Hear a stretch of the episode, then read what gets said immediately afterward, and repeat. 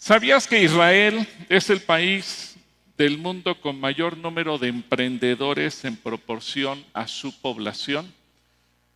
Una de las fuentes de riqueza de eh, la nación de Israel es la capacidad de emprendimiento que tienen. Es decir, eh, no apuestan por lo fácil, sino por la iniciativa de emprender negocios nuevos para generar riqueza. Y esta mañana siguiendo con esta serie que ha sido un poquito salpicada, Los Ojos de Dios, hace 15 días vimos cómo Dios ve a los niños. Bueno, hoy vamos a ver cómo nos ve Dios a nosotros. Y yo te tengo una noticia, Dios nos ve como emprendedores. Dile a la persona que tienes a tu lado, Dios nos ve como emprendedores. ¿Quieres saber por qué? Mateo capítulo 25, versículos 14 al 30, Mateo 25 del 14 al 30, es un, eh, lo que conocemos como la parábola de los talentos. Y la parábola de los talentos es una enseñanza que Jesús nos da. Lo que a mí me llama la atención es que Jesús es quien declara esta enseñanza para que nosotros podamos recibirla y podamos entenderla y podamos aplicarla ciertamente está aplicada al, reino de los cielos, pero también tiene un sentido de aplicación de manera práctica. Y dice, porque el reino de los cielos es como un hombre que al emprender un viaje llamó a sus siervos y les encomendó sus bienes. A uno le dio cinco talentos. ¿Cuántos talentos le dio? Cinco, que equivalen a 108 kilos de plata. Este es un dato para que lo podamos tener. A otro le dio dos, que equivalen a 43.2 kilos de plata, 43 kilos con 200 gramos. Y a otro le dio un talento, que equivale a 21.6 kilos de plata, 21 kilos con 600 gramos. A cada uno conforme a su capacidad. Y se fue de viaje. El que había recibido los cinco talentos, enseguida fue y qué? Fue y qué? Negoció con ellos y ganó otros cinco talentos. Asimismo, el que había recibido dos talentos ganó otros dos, pero el que había recibido uno fue y cavó en la tierra, fue y cavó en la tierra y ¿qué hizo? Escondió el dinero de su señor. Después de mucho tiempo vino el señor de aquellos siervos y arregló cuentas con ellos. Y llegando el que había recibido los cinco talentos, trajo otros cinco talentos diciendo, Señor, usted me entregó cinco talentos, mire, he ganado otros cinco talentos. Su Señor le dijo, bien, buen siervo y fiel, en lo poco fuiste fiel, sobre mucho te pondré. Entra en el gozo de tu Señor. Llegando también el, que, el de los dos talentos, dijo, Señor, usted me entregó dos talentos, mire, he ganado otros dos talentos. Su Señor le dijo, bien, buen siervo, bien, siervo bueno y fiel. En lo poco fuiste fiel, sobre mucho te pondré. Entra en el gozo de tu Señor. Pero llegado también el que había recibido un talento, dijo, Señor, yo sabía que usted es un hombre duro, que ciega donde no sembró y recoge donde no ha esparcido. Y tuve miedo. ¿Qué tuvo este hombre? Miedo. Y fui y escondí su talento en la tierra. Mire, aquí tiene lo que es suyo. Pero su señor le dijo, siervo malo y perezoso, ¿sabías que ciego donde no sembré y que recojo donde no esparcí? Debías entonces haber puesto mi dinero en el banco y al llegar yo hubiera recibido mi dinero con los intereses. Por lo tanto, quítenle el talento y dénselo al que tiene cuántos? Diez talentos. Porque todo el que tiene, más se le dará. Todo el que tiene qué, más se le dará. Y tendrá, ¿cuánto tendrá? En abundancia. Pero al que no tiene aún lo que tiene, se le quitará. Y al siervo inútil, échenlo en las tinieblas de afuera. Ahí será el llanto y el crujir de dientes. Hoy en día la pobreza va en crecimiento. Según los datos que reporta el INEGI, en México hay 51.6 millones de habitantes en pobreza, es decir, 40.1% de la población. Es un porcentaje altísimo. Ahí me llama la atención que en, las redes sociales, cuando yo subo algún eh, reel orando por las necesidades de la gente, llega una cantidad impresionante de peticiones de oración, porque la gente tiene muchos problemas en esta área. La gente se queja de no tener trabajo, de no tener ingresos, que lo único que incrementa en sus vidas son las deudas, las cuentas que tiene que pagar. Pero también me doy cuenta que la gente vive en una total desesperanza. Incluso algunos se quejan en contra de Dios. Pero por otro lado, yo veo en la palabra otra cosa. Dios nos ha dado talentos. Y el problema es que la mayor parte de la gente somos los que eh, tenemos talentos enterrados. Nos da miedo usar los talentos que Dios nos ha dado. Y pocos son, pocos son los que se atreven a ser emprendedores. Israel es un país admirable, por eso lo pongo de ejemplo como un país de emprendimiento, porque siendo una nación sin tierra, 70% es desierto, y es un país increíblemente agrícola. ¿Cómo le hacen? Echaron a andar los talentos que tienen. Es un país sin agua. Echaron a andar los talentos que tienen. Y hoy en día se dan el lujo de venderle agua al mundo. ¿Cómo? ¿Cómo es eso? Bueno, a veces hay que quitarnos el miedo. Ahora, Dios ha puesto en cada uno de nosotros por lo menos un talento. La pregunta es, ¿y qué cuentas le vamos a entregar a Dios el día que Él nos llame a su presencia y diga, ¿qué hiciste con los talentos que te di? No importa si te dio cinco, si te dio dos o si te dio uno, pero todos tenemos talentos. ¿Qué es un talento? Se preguntarán algunos. Bueno, talentos tiene tres definiciones. Primero, la inteligencia o la capacidad de entender. ¿Cuántos aquí se consideran inteligentes? Modestia aparte. A ver. Me salió uno que dijo, yo soy genio. Bueno, pues a lo mejor eres genio, a lo mejor eres inteligencia normal. ¿Cuántos se consideran inteligentes? ¿Alguien aquí no se considera inteligente? Bueno, la inteligencia nos la regaló Dios. Él creó en nosotros las neuronas, Él creó en nosotros la capacidad de pensar, eh, hace unos meses, recuerdan, tuvimos un seminario que se llamó La Mente y eh, hace poco platicaba yo con un, eh, psicólogo y me decía que pues él no creía en Dios y pues él, llevaba todos sus procesos científicos de análisis y demás. Y tiempo después lo volví a ver y me dijo, estoy tomando un doctorado en teología. Ya, ah, caray, ¿y por qué estás tomando un doctorado en teología si tú no crees en Dios? Me dijo, ¿por qué? Pues la ciencia, entre más investiga cómo funciona el cerebro del ser humano, nos llegamos a dar cuenta que según nosotros todo es química, pero la química no produce todo lo que se produce en la mente del ser humano, en cuestión afectiva, de valores, de principios, de toma de decisiones.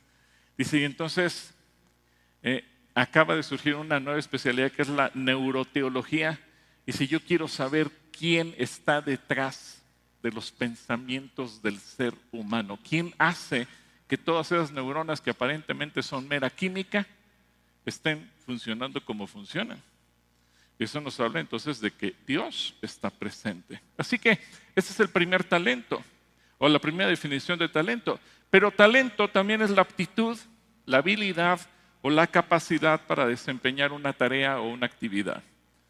Yo estoy seguro que aquí todos tenemos talentos. Puede ser que tengas un talento para lo científico, para lo deportivo, para cosas manuales, para cosas intelectuales, a lo mejor tú eres muy buen corredor, a lo mejor eres una persona que guisas extraordinariamente delicioso, a lo mejor eres una persona muy ordenada, a lo mejor eres bueno para la medicina, a lo mejor eres bueno para los números, a lo mejor eres bueno para la ingeniería, a lo mejor eres bueno, yo no sé para qué, para el arte. Ahora yo pregunto, ¿quién aquí por lo menos tiene un talento que es bueno para algo? A ver, vas a decir que eres bueno para nada. Yo creo que todos somos buenos para algo, ¿no? Y la tercera definición de un talento es dinero, una moneda, que puede ser una moneda desde un peso o puede ser una gran cantidad, como lo que leímos aquí, que tiene que ver con eh, los 40 kilos de plata que le entregó el, hombre al primer siervo, 43 eh, kilos con 200 gramos. Esos son talentos. Ahora, yo quisiera pedirle a mi querido Esteban Quiroga que pueda venir aquí al frente donde anda Esteban, puedes venir. Yo quiero que pedirles que le den un aplauso al joven Esteban.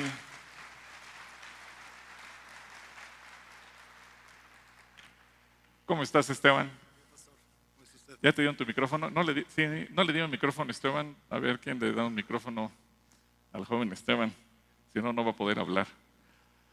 Esteban, en lo que le dan el micrófono, es un joven de 23 años. La semana pasada dio también acción de gracias por 20 años porque tampoco había pedido por la pandemia.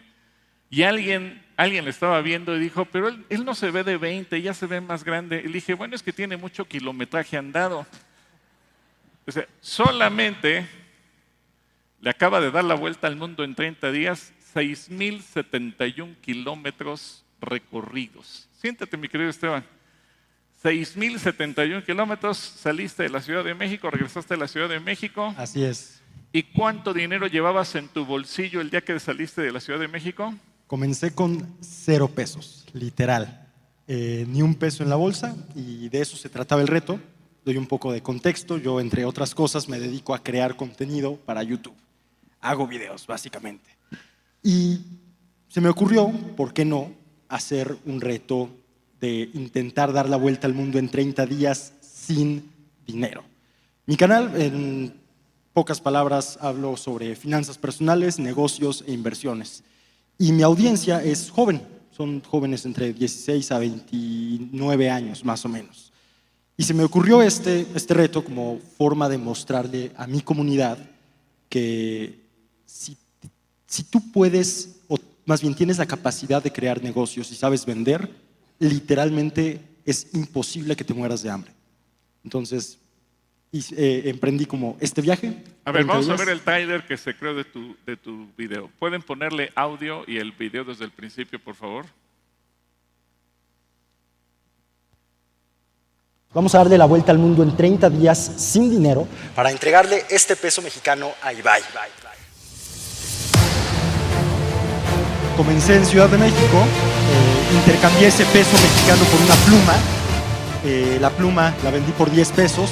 Esos 10 pesos, eh, bueno, logré vender, comprar con esos 10 pesos una playera. Esa playera se convirtieron en 25 pesos mexicanos y esos 25 pesos mexicanos compré como una bolsa de mujer a un extraño en la calle. Esa bolsa la logré vender por 150 pesos. Esos 150 pesos los convertí en unos lentes. Esos lentes los convertí en 250 pesos. Esos 250 pesos los convertí en bolsas de dulces que me puse a vender en la, la Alameda, eh, por el centro histórico de la ciudad. Comencé a tomar fotos por dinero. Así comencé a generar más, más, más en cuatro días. Y bueno, en cuatro días logré juntar el boleto completo para siguiente destino, para volar a Los Ángeles. En cuatro días, que fueron más o menos 3.800 pesos. Eh, a eso hay que sumarle que yo no podía comer, no podía eh, pasar la noche y yo no podía comprar el boleto al siguiente destino si no salía el dinero de los negocios o cosas que hiciera en cada ciudad. Entonces, eso era lo complicado. Y ese fue un reto muy interesante porque deje de decirle, Esteban se salió de su casa, hablaste con tus papás, les obviamente, permiso. Obviamente permiso a mis padres. pero el reto consistía, y yo sé que aquí estaban, están Chucho y Erika, sus papás, y a lo mejor estaban con el Jesús en la boca orando, etcétera. Pero el reto era que aunque él vive en la Ciudad de México, no podía regresar a su casa a dormir. Así que, ¿dónde dormías esas primeras noches aquí en la Ciudad de México, mi querido Ok, Esteban? La primera noche yo no tenía dinero suficiente para pagar un hotel o un hostal. Entonces se nos ocurrió a Juan, eh, un amigo que me acompañó a esto, dormir en el aeropuerto. No teníamos dinero. Ese primer día, de hecho, ni siquiera comí porque no tenía el dinero suficiente para comprar comida y no podía usar mi dinero porque no era parte del reto. Eh, y sí, dormí en el aeropuerto de la Ciudad de México, en el piso, eh, sin almohada, eh, con unos pantalones para no pasar mucho frío. Después fui generando dinero con todo lo que vieron en esos primeros cuatro días. Eh, logré dormir la segunda noche en un hostal pues, medio feo, un hostal de 96 pesos, no se puede esperar mucho, pero pues, era para lo que me alcanzaba. Eh, ya después fui ganando el suficiente dinero conforme avanzaron las semanas para ya después dormir en mejores lugares y así. Lo, lo- lo documenté todo eh, con una serie de videos en mi canal, pero sí, pues, al principio no, no podía pagar mucho, entonces tocó sacrificar ciertas comodidades. Ahora, podemos decir que el talento de Esteban era un peso, ¿cierto? Sí, Ese peso que comenzaste diciendo, ¿qué me das por un peso? Y alguien dijo, una pluma. así es. Ese fue tu primer talento y ahí viene la enseñanza respecto a la Biblia. Porque a veces, como este hombre, podemos decir, pero no tengo nada. Este talento no me sirve para nada y a lo mejor me lo guardo en la bolsa y me siento a morir de hambre. O empiezo a negociar con el peso a ver A qué ver qué sale del peso. Es interesante, en el video se, se dieron cuenta ahorita que llegó un momento en el que la bolsa de dulces que terminaste comprando y logras venderlo se convirtió en 765 pesos, Así algo así, ¿no? Sí. Más o menos. Ahora, díganos una cosa, en tu viaje, y ustedes pueden ver en el canal de Esteban Quiroga, lo- el video es muy, o los videos, eh, 24 videos se resumen en 30 días, ustedes se van a dar cuenta que él hizo de todo, hiciste de todo. Desde vender dulces, intentar vender tus conocimientos como youtuber, eh, sesiones fotográficas. Ese es un talento intelectual o una habilidad, saber tomar fotografías. Llevabas tu cámara contigo y, y vender sesiones fotográficas. ¿Cuántas personas a las que tú les ofrecías tus servicios te decían que no? Porque incluso vi Sí. que en Hawái, por ejemplo, llegabas a decir, oye, te pongo bloqueador Sí. por 10 dólares Cinco- y- y- cinco y- dólares. y- o por 5 dólares. ¿Cuántos nos recibiste por cada sí? Muchos. O sea, no, no. Yo tenía en la cabeza que iba a recibir muchísimos no, pero por simple ley de números, tú haces 100 llamadas a tus clientes o a clientes potenciales, 50 te van a contestar, 20 te van a decir, ok, me interesa, de esos 20 tal vez 10 te cierren una cita, de esos 10, dos van a estar a punto de decir que sí uno es el que te va a terminar eh, comprando tu producto o servicio. Entonces, si haces mil llamadas, pues ahí vas haciendo los números. Yo tenía eso en mente. Y sí, o sea, por ejemplo, en Hawái, yo en cada país trataba de hacer cosas distintas para ganar dinero. En Hawái, una de las cosas que hice fue aplicar bloqueador solar a turistas en la playa por 5 dólares. Eh, ya sé, es raro que alguien se te acerque diciendo, oye, ¿quieres eh, refrescar tu bloqueador solar? Págame 5 dólares, pero afortunadamente hubo personas que aceptaron. Digamos que de 20 familias a las que me acercaba, de 20 personas, unas dos, tres me decían que sí, probablemente, más o menos. Yo eso solamente lo he visto en una película de Cantinflas que en Acapulco poniendo aceite de coco al- al- a los turistas, ¿verdad? Pero bueno, me gustó porque un emprendedor es quien tiene la intención de crear una empresa, de crear un negocio a partir de cero. Es decir, tienes una idea inicial y esa tienes que enfrentarla tomando decisiones, empezar un proyecto. Dime, cuando tú empiezas con esta idea, que a lo mejor puede parecer loca en cuanto voy a dar la vuelta al mundo sin dinero, ¿cómo es que fuiste procesando esta idea en tu corazón? Ok, eh, a mí se me ocurrió, eh, me inspiré de un creador estadounidense que hizo algo similar, no tan salvaje, pero algo similar. Eh, y dije, ¿por qué no hacerlo para la comunidad en Latinoamérica? Y realmente fue muy poco planeado, si le soy sincero, y eso es un error que cometí. Eh, lo planeamos Juan y yo en dos reuniones de dos horas cada una, un viaje de 30 días seis países, siete ciudades, o sea, estuvo muy loco, pero pues sí, justo, justo fue, fue eso. Ahora, si ustedes se dieron cuenta en la parábola del- de los talentos, Dios desea que nosotros seamos emprendedores. Él les dio los talentos a, a la gente esperando que ellos emprendieran algo. Y la idea de emprender un negocio implica enfrentar desafíos, enfrentar retos, dificultades, riesgos. Pero algo que a mí me gusta mucho, y créanme, cuando yo estaba preparando esta serie de los ojos de Dios y de repente veo los videos de, Esteban, dije, esto queda genial como una ilustración para hablar de el emprendimiento, porque tú tuviste que enfrentarte a muchas dificultades y muchos riesgos, pero algo con lo que todos los videos concluyen es Filipenses 4:13. Sí. Dime qué tiene que ver Filipenses 4:13 en esta idea loca para que toda la gente lo entienda. Ok, eh, todos mis videos justo los terminaba con esa cita bíblica, eh, porque el 99% de las personas que me sigue no es cristiana, pero yo quería mostrarle al mundo y a mi comunidad que no importa qué tan compleja o loca sea una idea de negocio, una idea de video, lo que sea, todo lo puedo en Cristo que me fortalece. Y, sí, o sea, es- esa cita se me vino a la, a la mente en las reuniones que tuve con Juan, porque ya que estábamos aterrizando la idea, dijimos, o sea, esto, esto, está, esto está muy complicado. De hecho, había, nosotros sabíamos que había una alta probabilidad que no lo pudiéramos lograr, pero al final, o sea, fue, mi, mi mente regresó a la cita bíblica de, hey Esteban, todo lo puedo en Cristo que me fortalece, va a estar complicado, va a estar salvaje, pero al final Dios siempre va a ir enfrente de ti abriéndote camino. Y pues bueno, aquí, aquí estoy. Ahora, sigamos en medio de la parábola de los talentos. Dios quiere que tú desarrolles la capacidad de emprender para poderte dar más. Y eso es muy importante, porque Jesús dice, eh, quítenle talento al que fue malo, al que fue negligente, dice, y dénselo al que tiene las diez minas, perdón, los diez talentos, porque el que tiene se le dará más.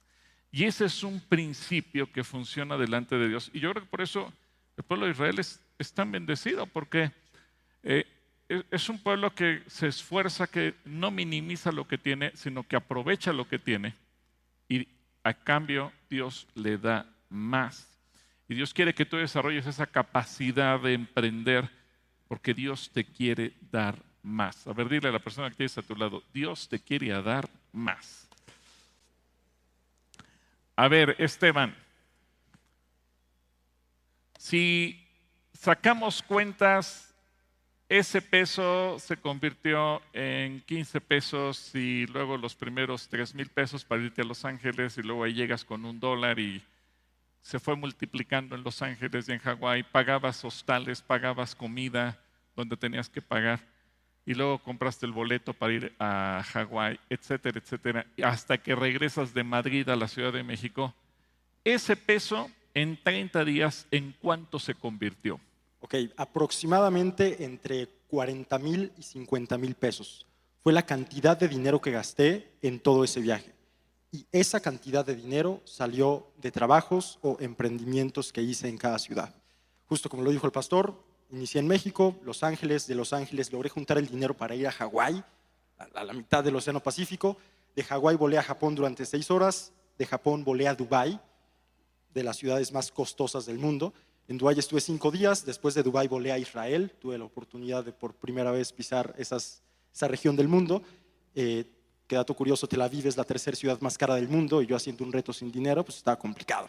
Pero bueno, Tel Aviv, volé después a Madrid y de Madrid volé a México y tuve que pagar hostales, tuve que, bueno, hospedaje, comidas, cuando podía comer, eh, y, los boletos de avión, que era lo complicado. Por ejemplo, el boleto de avión a- de, de Hawái a, a Dubái con escala en, en Japón costó como 520 dólares.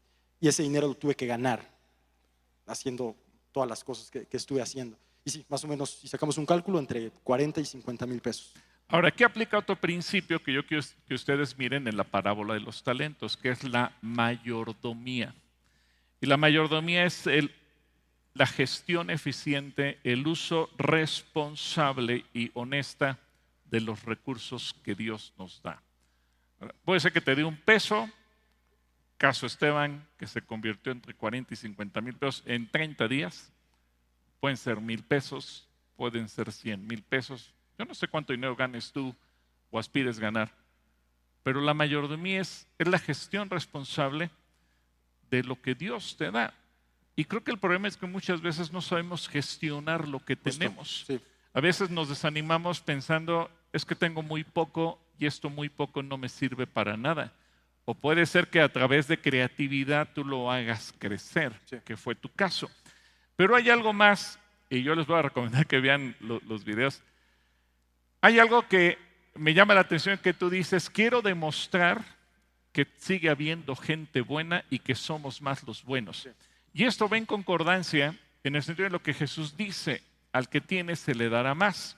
Y muchas veces Dios nos provee y no necesariamente con dinero, Así es. sino de otra manera. A ver, platícanos, por ejemplo, ¿qué pasó cuando llegaste a Los Ángeles? Esa es una muy buena pregunta y esa es otra cosa que quería demostrar con este reto. Aparte de la cuestión económica, que a pesar de que en las noticias vemos mil cosas malas, mil cosas negativas, que el mundo está muy mal, todavía existen buenas personas en el mundo. Todavía hay gente buena y todavía somos más los buenos. Llegando a Los Ángeles, yo llegué a Los Ángeles con, creo que un dólar, ¿no? Creo que sí llegué a Los Ángeles con un dólar, era lo único que tenía. Eran como las 4 de la tarde cuando llegamos. De Los Ángeles pasamos a, a Santa Mónica, una ciudad cercana, como la playa eh, en Los Ángeles. Em, y yo estaba pensando, ok, ¿qué voy a comer hoy y dónde voy a pasar la noche? En un país que no es el mío, en un lugar donde, digo, sí se habla español, pero se habla inglés. Em, y me comencé como a estresar un poco. Fuimos eh, Juan y yo a comprar botellas de agua diciendo, hey, vamos a vender unas botellas de agua, voy a comprar lo que me alcance con un dólar y después lo vendo y lo voy como vendiendo más para pagar un lugar donde dormir. Caminando por, la, avenida principal de, Santa Mónica, a lo lejos veo un food truck de comida mexicana, con el logo del Pachuca, arriba los Tuzos, aunque soy del Cruz Azul. Este, y yo dije, de aquí soy, voy a poder venderle mis cuatro botellitas de agua a, las personas que están ahí atendiendo. Me acerco, da la casualidad que las dos personas que estaban en el food truck eran los dueños, una, una pareja de mexicanos que lleva prácticamente toda su vida ahí de hecho, dato curioso, son el único food truck de comida mexicana legal en Santa Mónica. Em, me acerco con, con, la, señora y le digo, ¿no quiere aguas? Y me dice, no, no, no, no, no necesito aguas, de hecho yo vendo, así que no, no, no tiene mucho caso. Em, le platico lo que estábamos haciendo porque me preguntó por qué, lo estaba vendiendo las aguas. Y mientras platicábamos, mientras yo le explicaba lo de la vuelta al mundo en 30 días, sin dinero, documentándolo para YouTube, etcétera, de repente saca dos burritos gigantes y me los da. Y yo le digo así de, hey, no, no tengo dinero, o sea, literal, gasté mi dinero en las aguas para vender. Me dijo, no te preocupes, mi esposo y yo te lo queremos regalar el burrito a ti y a tu amigo. Y pude, pude comer. Yo literal ya me estaba haciendo la idea de que no iba a comer ese día y ni modo, y no pasa nada, hay uno. ¿Cuánto costaban esos burritos? Esos burritos costaban como 15 dólares y a ti no te costaron no, nada. No, me costó Dios proveyó sin dinero. Exacto. Ahora, algo, viene una cosa todavía más loca platicando ya mientras estábamos comiendo y así, eh, el esposo, se llama Eduardo, Eduardo me dijo, oigan, ¿dónde se van a quedar? Y yo así de, no, pues no, no, sabemos, estamos pensando si regresar al aeropuerto y dormir ahí gratis en el piso. Y me dijo, tengo mi auto a cuatro cuadras de aquí, está estacionado como en la parte de atrás de un restaurante donde también trabajo como un segundo turno. Tengan las llaves, se pueden quedar los días que quieran a dormir en mi auto. En ese instante yo dije, esto es imposible que suceda si no es por Dios. ¿En qué planeta tú le das las llaves de tu auto cuatro días a dos extraños que conociste hace 20 minutos? Eso es imposible. Pero ahí de nuevo, número uno, somos más los buenos. Hay buenas personas en este mundo. Y número dos, Dios siempre abre camino. Siempre. Entonces, esa noche pude, ese día pude comer y puedo dormir no tan cómodo, pero pude dormir seguro en, bajo un techo. bajo un techo, así. pero fíjense, ¿cuántos creen que somos más los buenos?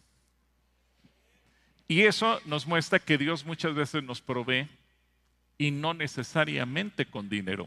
A veces Dios va a utilizar muchas formas, muchas personas, muchos recursos. Pero hay algo más. Ustedes iban por más. Si tú en particular ibas por más, querías ganar más porque tenías el objetivo de ir a otro destino, otro lugar. Y eso, yo sé que la palabra que voy a utilizar va a, chocar en la mente de muchos por nuestro contexto cristiano evangélico. Eso se llama ambición de crecer. ¿Cómo se llama?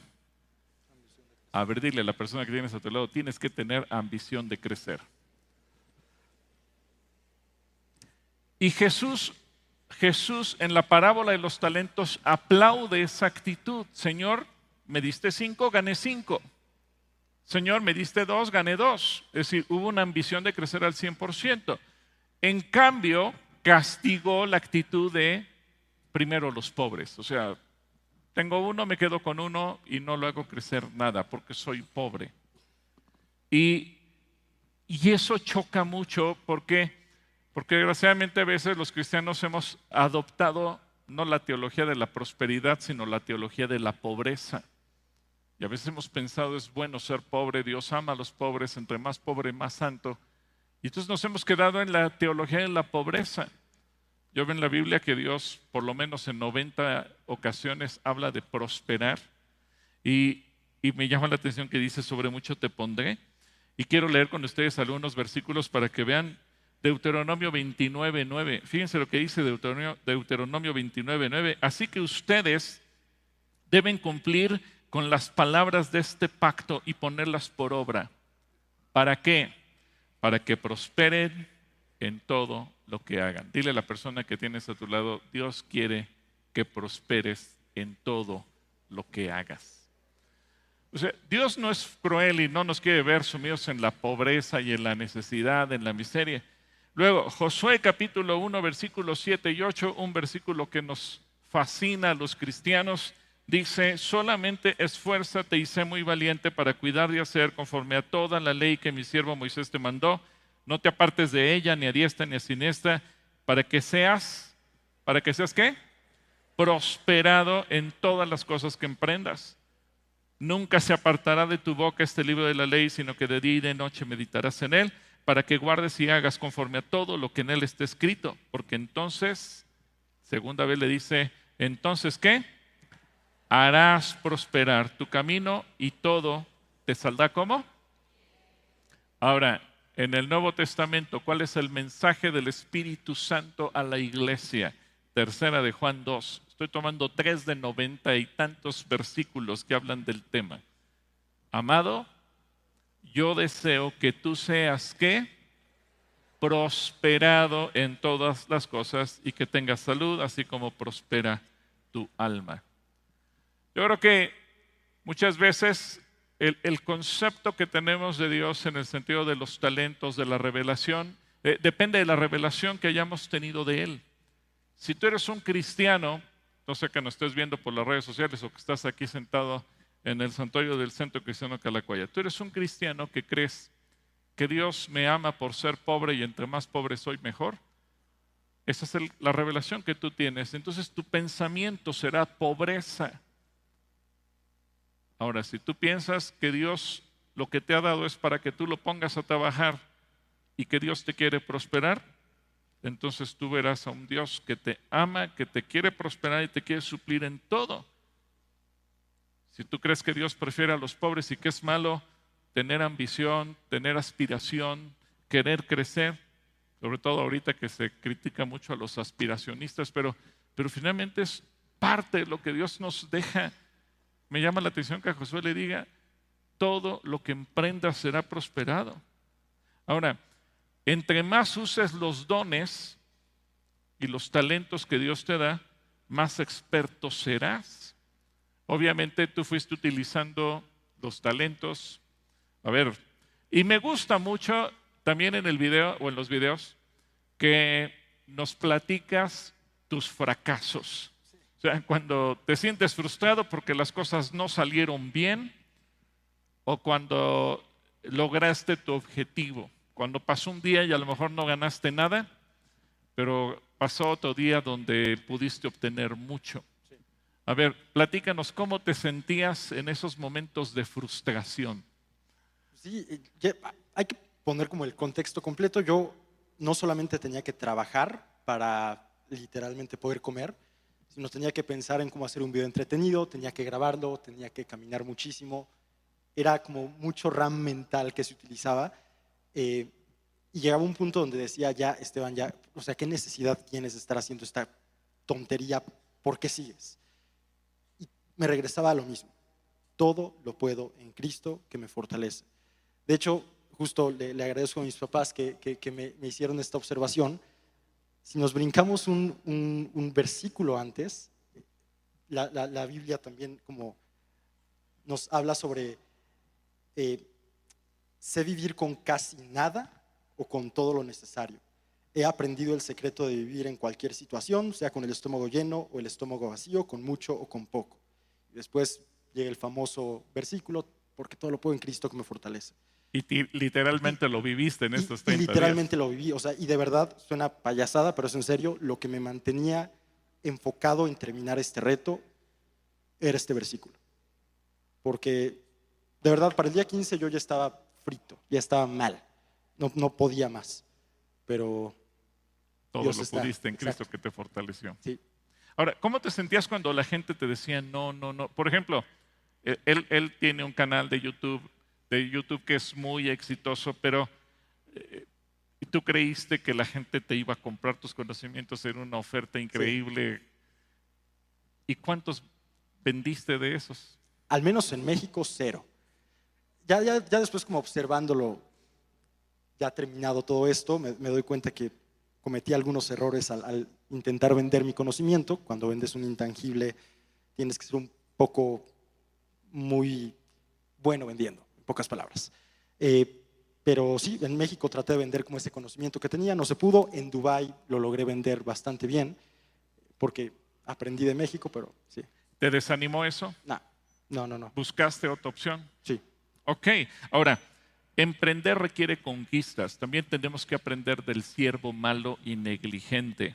Porque fíjense, él, le dijo a Jesús, a, su patrón, como lo explica Jesús.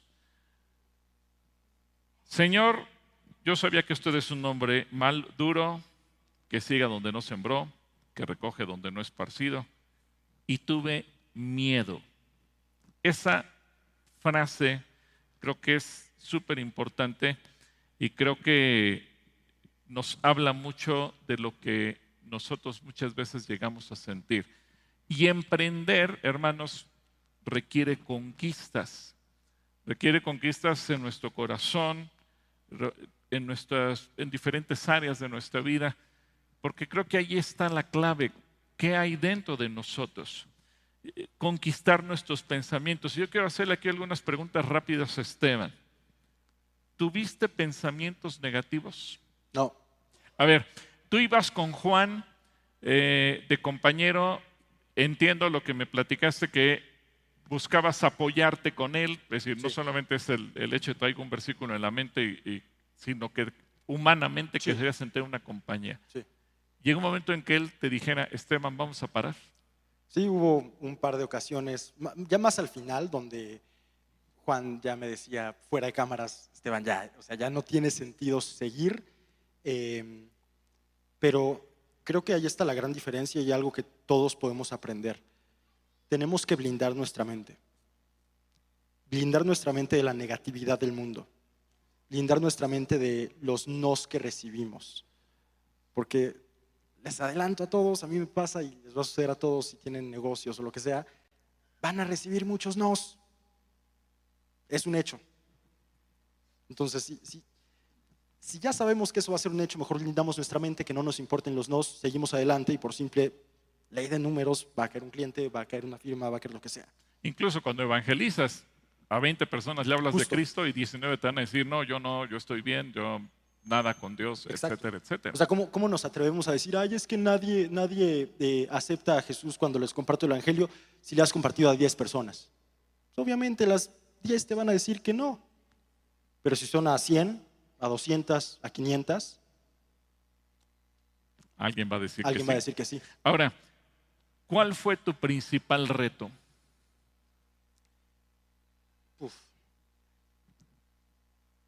De todo el viaje, creo que fue la parte de documentarlo, o sea, grabarlo, pensar en un buen video, estar triangulando todo con, con mi equipo, eh, que, que- me ayudó muchísimo, mi, equipo de editores que estaban apoyándome con la edición y así.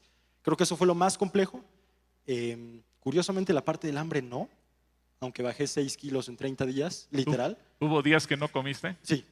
O sea, el primer día me tomé un café gratis, literal, un café que tenía gratis de, de una cafetería y fue lo único que comí.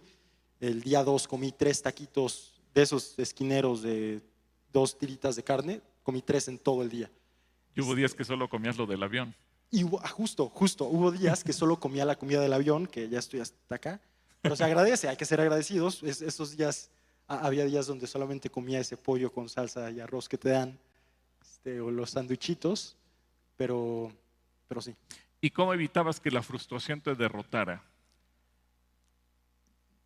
no es, no, no quiero sonar arrogante, pero gracias a mis padres y a como estos últimos ocho años de mi vida he estado como tratando de crecer como persona y mejorar y así, he podido blindar mi mente. O sea, yo tengo una mente antibalas. No nací así, esa, esa mente antibalas se fue desarrollando, pero es algo que me ha ayudado mucho. A que, o sea, puede pasar lo que sea, pero aquí yo como un caballo. Pum. Ahora, emprender es un acto de fe. Sí. Dime, ¿qué era lo que más te motivaba a ti? El hecho de poder mostrarle a mi comunidad que si tú te lo propones, con ayuda de Dios, evidentemente, cualquier cosa que se te ocurra, cualquier negocio lo puedes hacer exitoso. No hay pretextos. O sea, si tú tienes un celular y acceso a Internet, si tú tienes una computadora y acceso a Internet, puedes hacer lo que sea, literal. Ahora, aquí hay una diferencia entre las posibilidades reales que tenías de lograrlo y la confianza que tendrías de lograrlo. ¿Cómo lograste sobreponerte a, lo- a los datos negativos? Es más, no sé si hubo gente que te encontraras que te dijera, estás loco, no hagas esto. sí, varias personas. Eh, pero, de nuevo, nuestra mente es poderosa. No, no, quiero como todo basarlo como en no tu mente y lo que... No, no, no, no. Siempre es con ayuda de Dios, siempre. Pero nuestros pensamientos influyen muchísimo en nuestras acciones y en los resultados que tenemos. De nada sirve que le compartas del Evangelio a 500 personas si tú estás constantemente pensando, ay, es que seguro me van a batear, seguro me van a decir que no, seguro me van a humillar. Aunque le compartas un millón de personas, no va a haber una que, que sea sensible al mensaje. En cambio, si tú mezclas acción con buenos pensamientos, con, con una mente blindada a lo negativa y enfocado en lo positivo, Ahora, Juan es un joven de 20 años, ¿sí? 20, 20, Más o que- menos. español, no es cristiano. ¿El qué decía cuando veía tus videos de todo lo puedo en Cristo que me fortalece? ¿Qué, qué te preguntaba él? Como no, es cristiano, él tenía como, me, hacía muchas preguntas respecto a la fe y, así, fu- fuera de cámaras. Y, yo tuve la oportunidad en esos 30 días poderle compartir un poquito de, lo que es Dios para mí, de lo importante que es la fe para, para mí como persona. Y a pesar de que no, no es que haya aceptado a Jesús en su corazón y ya aquí está en la iglesia, no, pero al menos pude como Dejar sembrado en él. dejarle sembrado, sí. Ahora, esto va relacionado con lo siguiente, porque el, el siervo, volviendo a la parábola de los talentos, tuvo miedo y, y el Señor le dice siervo malo y negligente, en otras versiones dice siervo perezoso. Y creo que muchas veces la pereza, y vamos a ponerlo en el contexto tuyo, el cansancio se pueden convertir en un arma en, en contra nuestra. Dices, por ahí del día 15 ya me sentía agotado, frito, cansado, etcétera. Pero también Proverbios 13:4 dice, el perezoso desea y nada consigue, pero el que es diligente, otra vez, será prosperado. ¿Hubo cansancio en algún momento? ¿Ganas de ya no levantarte, ya no seguir adelante? ¿Y cómo lo venciste eso? Ok, eh, literal desde la primera noche, la noche en la que pasé dormido en el aeropuerto de la Ciudad de México, esa literal ha sido la peor noche de mi vida. Si dormí una hora y media fue mucho. Eh, ya para el segundo día estaba, de, ¿por qué estoy haciendo esto? ¿Qué necesidad tengo? Eh, pero re regreso a lo mismo estar haciéndote coco wash, aunque suene raro, pero estar todo el tiempo pensando en positivo y pensando en lo que dice la palabra de Dios. Todo lo puedo en Cristo que me fortalece. Así es como yo logré como esos momentos complicados donde no sabía si iba a poder juntar el dinero para el siguiente destino, donde no sabía si iba a poder cumplir el objetivo de dar la vuelta al mundo, mi mente regresaba a lo mismo. ¿Llegaste a sentir miedo? No, gracias a Dios no, porque por el contexto que tengo. Yo sé que Dios está conmigo. Juan, alguna vez nos, quedamos perdidos en, Israel, literal perdidos a las 10 de la noche, creo que eran. Pasamos por un barrio medio, no tan bonito. Donde le dices, mamá. Ajá, sí, de mamá, perdóname, pero estoy aquí. Este, eh, y Juan me estaba diciendo de que Esteban, no manches, o sea, mejor pedimos un Uber y, ya. o sea, él como... Tenía, el reto. tenía miedo de eso. Y yo también tenía muchísimo miedo. Pero el secreto es que yo sabía que Dios estaba al lado mío, protegiendo, mandando ángeles para que no pasara nada. Y, y sí, o sea, pueden verlo en los videos, hay muchas, muchos días en distintos países donde no es que mi vida haya corrido riesgo, pero sí es como si te metieras a Tepito a las 3 de la mañana. Entonces, sí, hubo momentos donde llegó el miedo, pero... Ahora, e, en la parábola el siervo dice, tuve miedo, pero yo veo que muchas veces tenemos que atrevernos a vencer nuestros propios temores, temor a que nos digan que no, temor a fracasar, temor a quedar en ridículo. ¿Tú, te sentías ridículo cuando andabas ofreciendo, te pongo bloqueador? O cuando te dijiste, ¿qué me da, qué tengo que hacer por dos euros? Ah, justo, en los, de los últimos videos. Realmente yo puedo tener todo menos pena, los que me conocen lo saben. Este, pero pero es algo que tienes que conquistar. y creo que la mayor parte de la gente justamente tenemos miedo a eso, miedo a, ser rechazado. Hay, tres yo, creo que hay tres miedos que siempre nos frenan. El miedo al fracaso, el miedo al que dirán y el, cómo, y el miedo al cómo nos vamos a ver. Si nosotros como hijos de Dios logramos conquistar esos tres miedos, no hay nada que no podamos hacer. Es quitarnos el miedo al qué dirán el miedo al fracaso y el miedo al cómo nos vamos a ver. Número uno, miedo al que dirán. La gente siempre va a hablar, siempre van a querer opinar que por qué te pusiste eso, que por qué hiciste lo otro. Si ya es un hecho, hazlo. ¿Para qué tienes miedo al que dirán si de todos modos lo hagas o no? Van a hablar. Miedo al fracaso. Es el segundo miedo que siempre nos frena a todos. Es un hecho y de una vez se los digo a todos y a mí mismo, vamos a fracasar en la vida. O sea, negocio que emprendamos, cosa que hagamos en nuestro trabajo, lo que sea, vas a fracasar. Es un hecho. ¿Para qué le tienes miedo al fracaso si es algo inevitable? Y el fracaso es parte del proceso del éxito. Y el tercer miedo es el miedo al cómo nos vamos a ver. Muchas veces no hacemos las cosas, no emprendemos ese negocio, no ofrecemos aplicar bloqueador solar en, en Hawái por miedo a cómo nos vamos a ver. Cuando haces algo por primera vez, cuando hacemos algo por primera vez, nos vamos a ver mal. Es un hecho que vas a fracasar, es un hecho que te vas a ver mal y es un hecho que la gente va a hablar. Hazlo. Ahora, espiritualmente un miedo a cualquier cosa va a ser un bloqueo a la prosperidad.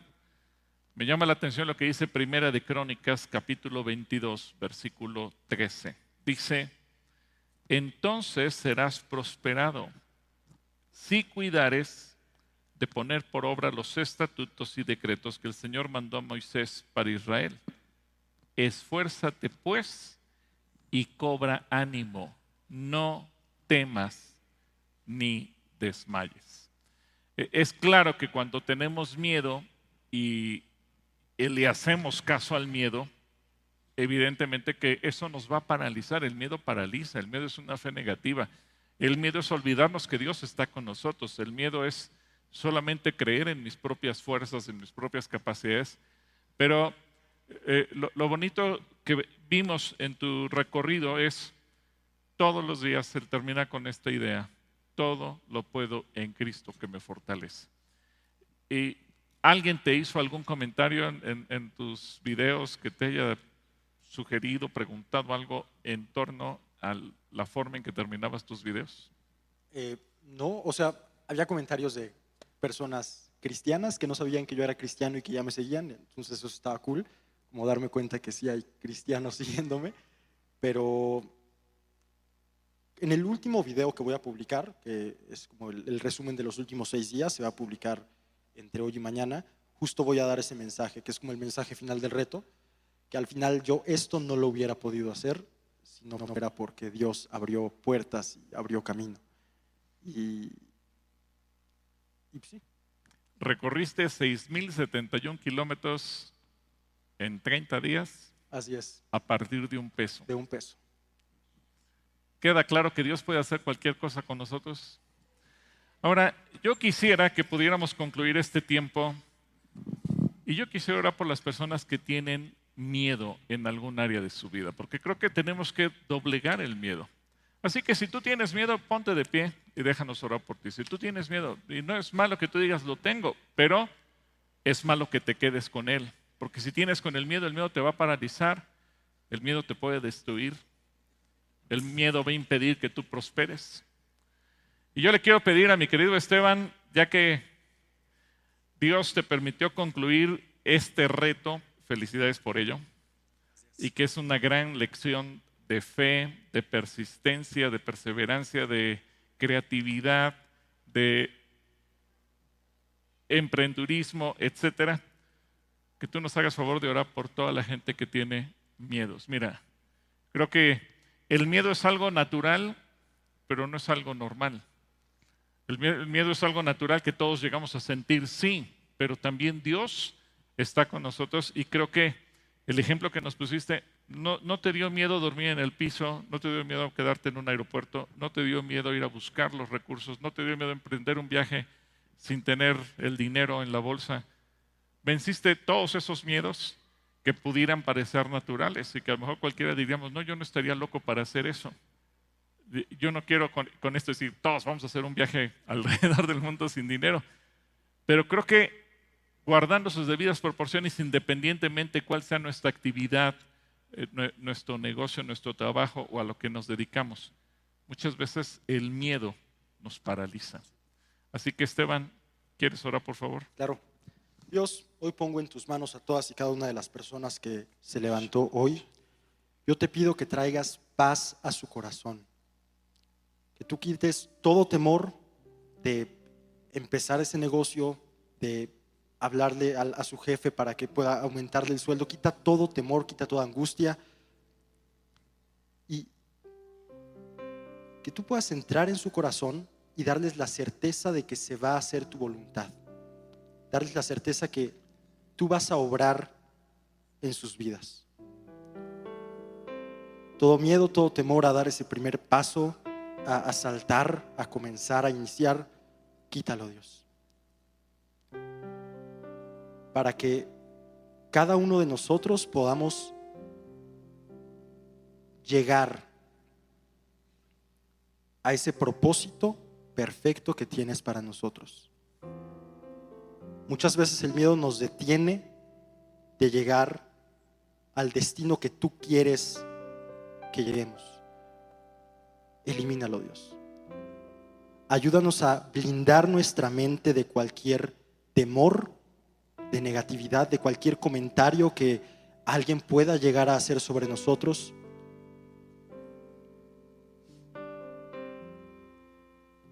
Y danos la certeza de que tú vas a estar al frente de nosotros, abriéndonos camino hasta llegar al destino que tú tienes preparado para cada uno de nosotros.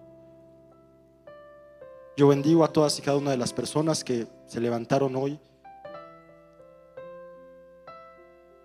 y que seamos testimonio, todos y cada uno de nosotros, de que cuando administramos bien los dones y talentos que tú nos das,